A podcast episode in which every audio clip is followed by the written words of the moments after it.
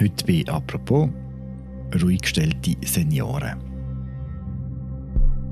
In Schweizer Altersheimen werden viel zu viele Medikamente verteilt. Das zeigt eine neue Studie zum Thema. Weil es immer weniger Geld zur Betreuung gibt, stellen viele Pflegende Seniorinnen und Senioren mit Medis ruhig und schämen sich dafür. Wie hätte es so weit kommen können? Das erzählt mir der Oligam vom Tamedia Recherchedesk. Mein Name ist Philipp Loser und das ist eine neue Folge von «Apropos» im täglichen Podcast vom Tagesanzeiger und Redaktion Tamedia.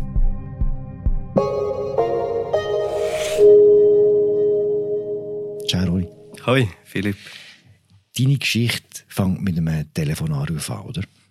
Ja, genau. Also das ist ein Sohn von einer älteren Frau, wo da besorgt ist und sich an einen bekannten Arzt äh, wendet, weil er merkt, eigentlich meine Mutter, die ist immer noch aufgestellt gewesen.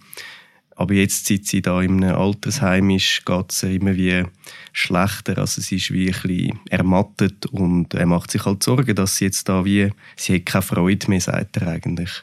Seine Vermutung war, dass es mit dem Medikament zu tun hat, das seine Mutter bekommt. Genau, ja. Sie hat dann in dem Heim ein Medikament bekommen. Er hat es aber nicht, also er hat einfach gewusst, das ist etwas mit Q, hat er dann dem Arzt eigentlich gesagt. Mhm. Was für ein Medikament mit Q ist das gewesen? Für den Arzt ist das relativ schnell klar gewesen, dass das dann Quetiapin ist. Das ist ein Neuroleptika, wo halt einfach sehr oft verschrieben wird in den Schweizer Altersheimen. Mhm. Was sind Neuroleptika?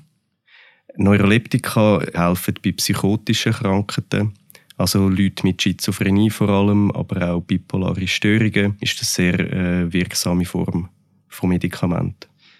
Du hast gesagt, sie werden sehr häufig verschrieben. Gibt es da Zahlen dazu? Ja, genau. Es gibt jetzt gerade eine neue Studie, wo man das angeschaut hat, spezifisch in den Altersheimen. Das sind irgendwie über 600 Heime, wo man halt die Behandlungsdaten ausgewertet hat. Man hat dann spezifisch nur die Leute angeschaut, die eben keine Schizophrenie haben und äh, gesehen, dass gleich 40 Prozent fast so Neuroleptika überkommen. 40 Prozent sind nicht schizophren und kommen das Medikament trotzdem über. Was macht es denn mit denen, wenn die das Medikament nehmen? Es tut dich einfach ruhig stellen. Also du bist halt emotional äh, dämpfter und ja, es tut dich wie äh, ein bisschen abschalten. Also du bist dann äh, halt äh, mehr ans Bett gebunden und du magst nicht mehr so. Mhm. Ist das der Grund, warum sie die Medikamente bekommen? Ja, das ist auf jeden Fall äh, der Grund dahinter, dass das so verbreitet ist, dass man eigentlich die, die unerwünschte Wirkung nutzt, weil das bedeutet am Schluss, dass die Leute eben ans Bett gebunden sind und halt weniger Pflege brauchen. Die Studie, die du erwähnt hast, die zeigt auch, dass die Seniorinnen und Senioren ganz viele andere Medikamente auch bekommen. Sind die alle nötig?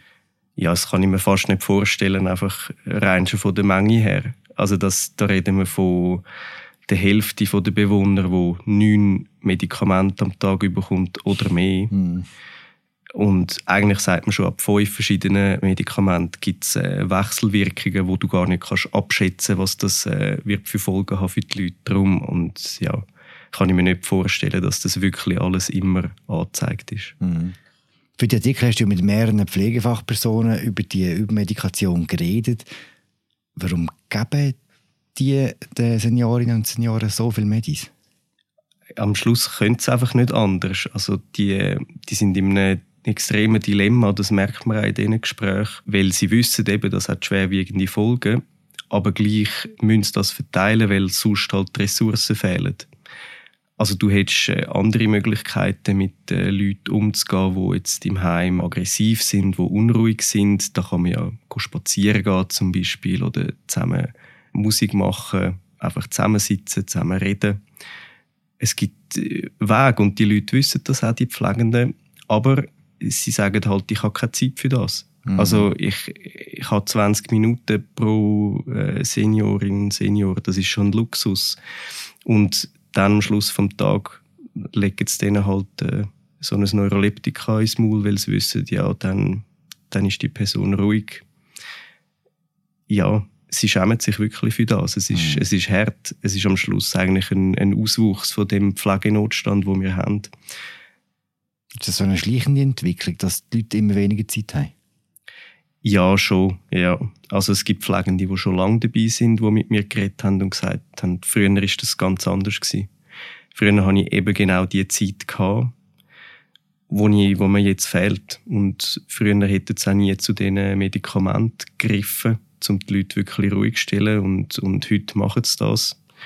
Eine Pflegende hat mir auch gesagt selber, sie würde nie in ein Heim, wenn sie mal alt ist. Und mhm. das, ja, das hat mir schon auch zu denken gegeben. Gibt es denn belastbare Aussagen, wie sich der Betreuungsschlüssel verändert hat in den vergangenen Jahren? Ja, jetzt in den letzten Jahren hat es durch verschiedene Initiativen doch mehr Pflegende gegeben. Aber es gibt natürlich auch viel, viel mehr alte Menschen und Senioren in, in Altersheimen. Und darum ist der Betreuungsschlüssel etwa konstant geblieben jetzt in den letzten Jahren. Und der Bund geht aber davon aus, dass du jetzt bis 2029 meinte, brauchst du über 15.000 zusätzliche Leute in der Pflege. Und es nimmt mich dann Wunder, von wo man die nimmt. Eben, es ist jetzt nicht mehr äh, ein sehr beliebter Beruf, glaube ich.